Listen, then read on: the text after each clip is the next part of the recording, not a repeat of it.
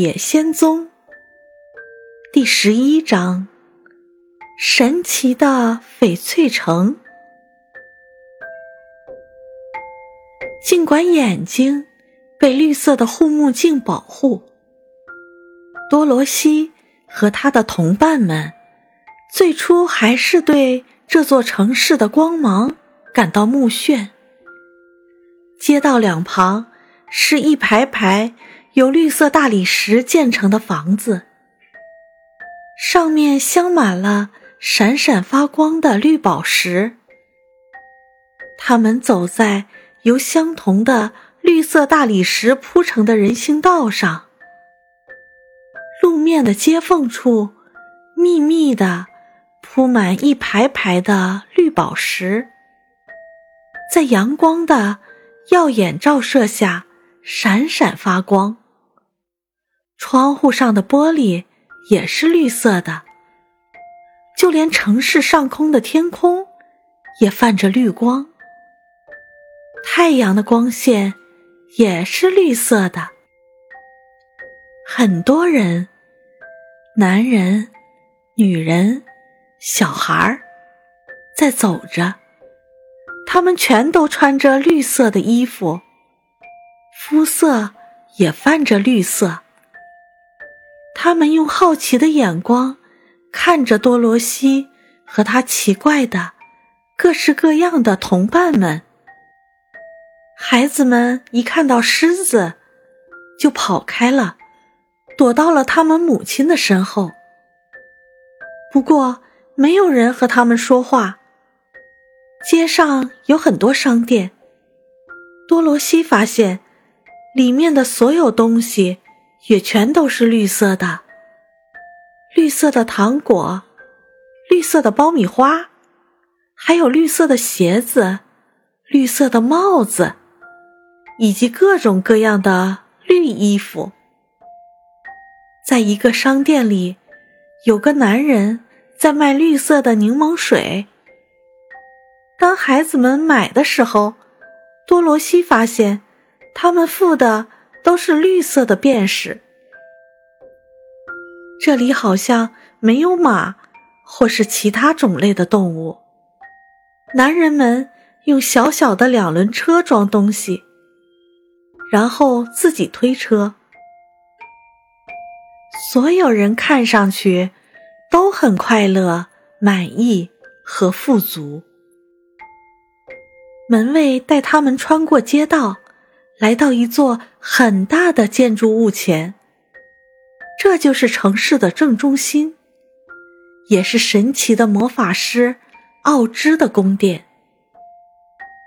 有一个士兵站在门前，他穿着绿色的制服，留着长长的绿胡子。这些就是异国人，门卫对他说。他们请求见了不起的奥芝。往里走，士兵回答道：“我把你的口信带给他。”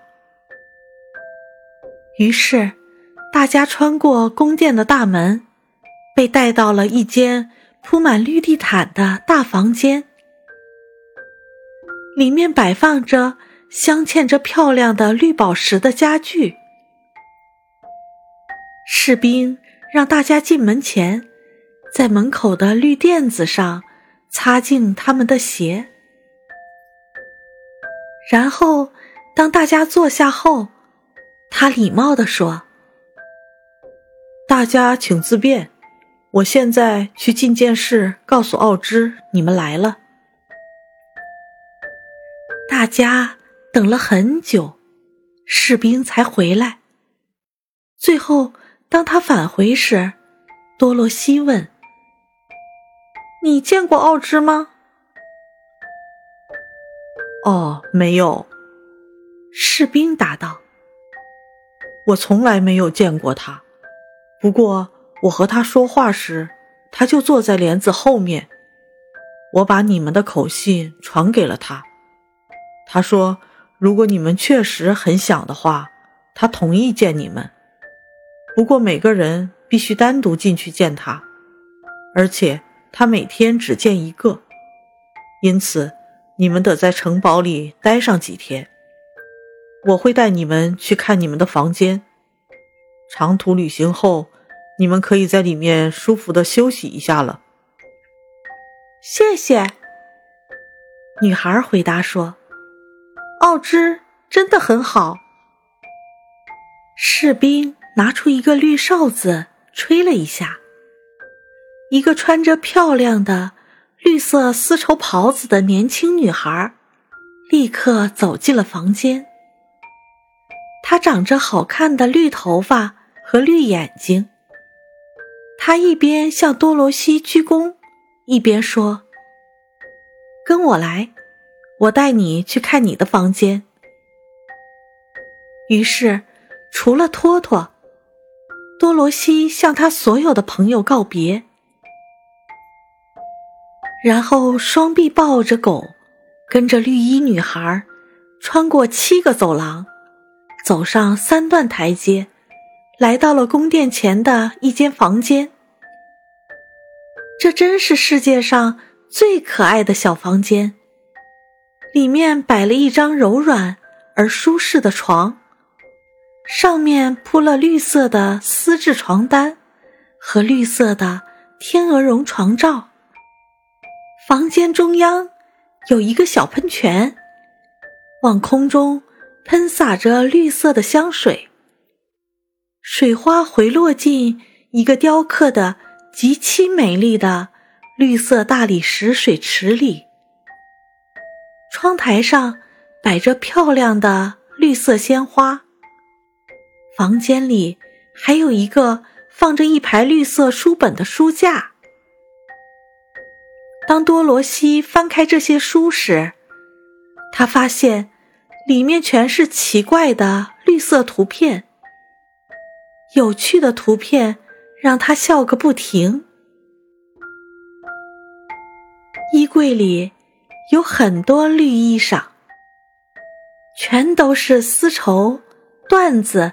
和天鹅绒的，所有衣服都非常适合多罗西。就把这里当做你自己的家。绿衣女孩说：“如果你想要任何东西，就按这个铃。明天早上，奥芝会派人来叫你的。”他留下多罗西后，接着回到了其他人身边。他也把他们带到了房间，每个人都发现自己在宫中的住处非常舒适。当然，这种礼节对于稻草人来说是浪费，因为当他发现只有自己一个人在房间时，他呆呆地站在门口，等待天明。他不能躺下来休息。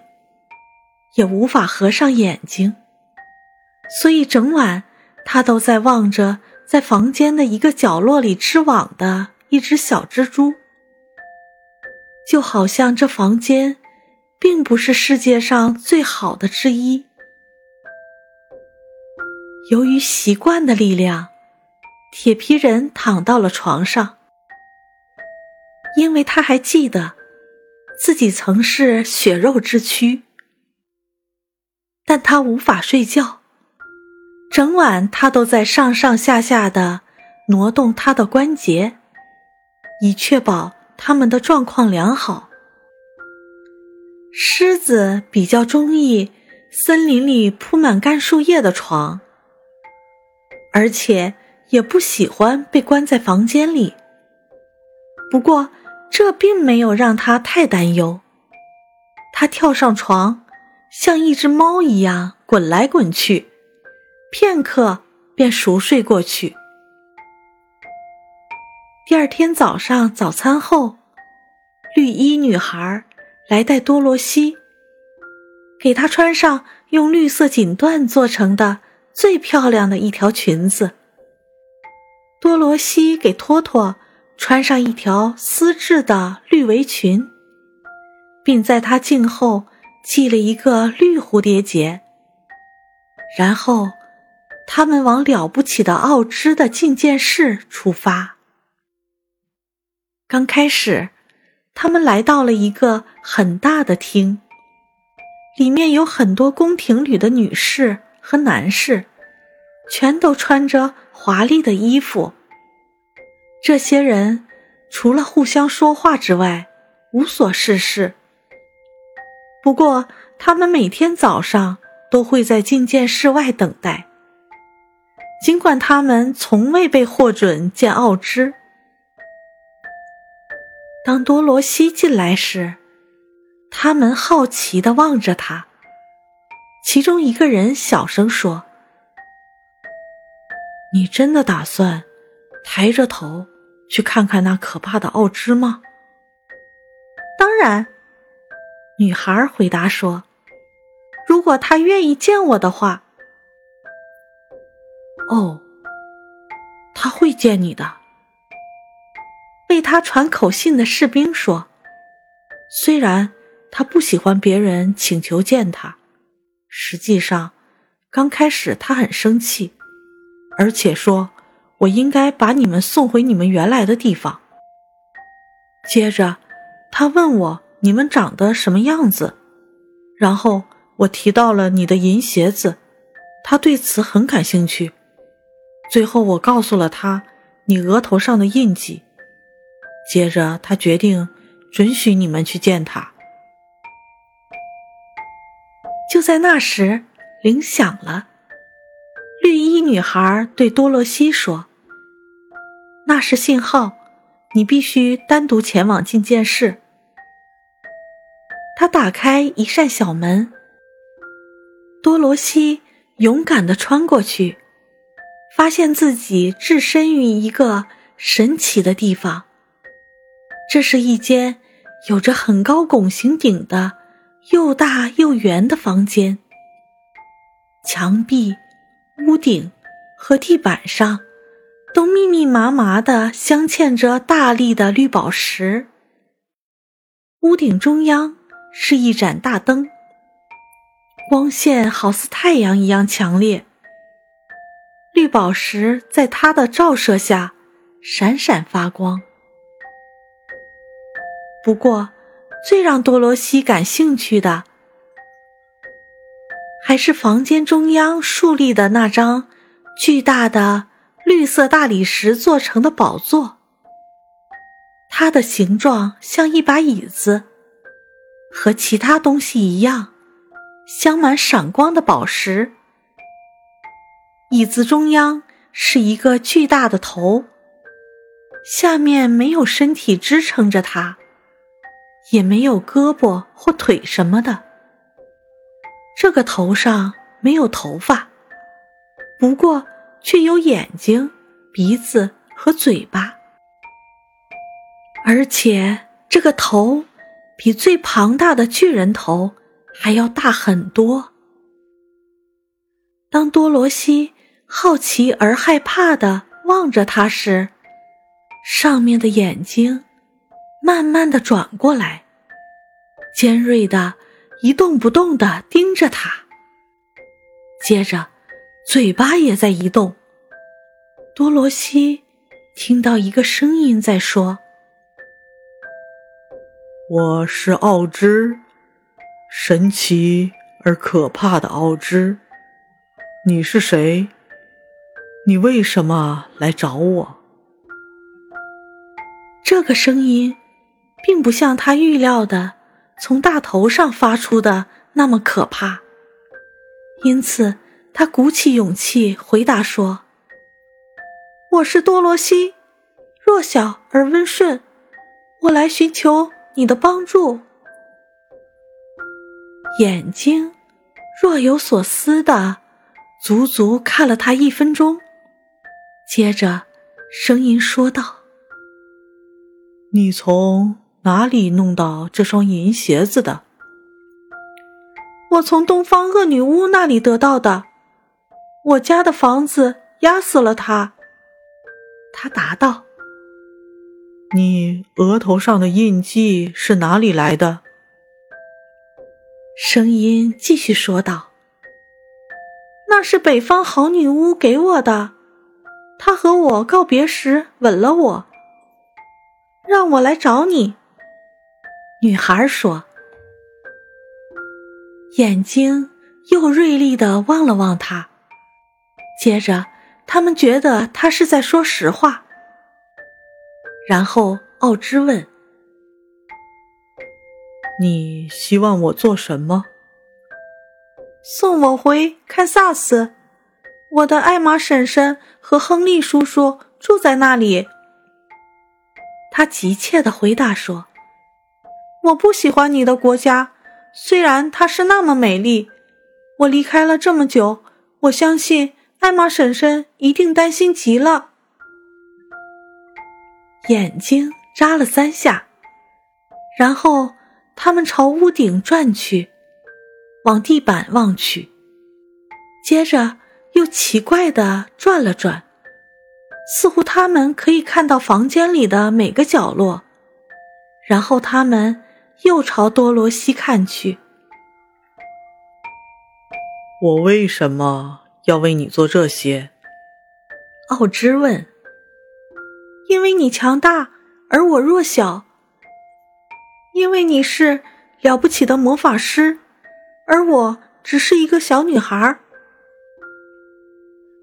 但是你很强壮，杀掉了东方的恶女巫。那只是凑巧发生的，多罗西立刻回答道：“我也无法预料。”哦，头说：“我会给你答案。你无权要求我送你回堪萨斯，除非你为我做一些事。在这个国家里，每个人都必须为他得到的东西付出代价。”如果你希望我用魔力把你送回家，那么你首先必须为我做一些事，帮助我，然后我才会帮助你。我要做什么？女孩问。杀掉西方的恶女巫。奥芝回答说。但是我做不到。多罗西非常惊讶的叫道：“你杀掉了东方的恶女巫，而且穿着这双拥有巨大法力的银鞋，在这片陆地上，目前只剩下一个邪恶的女巫。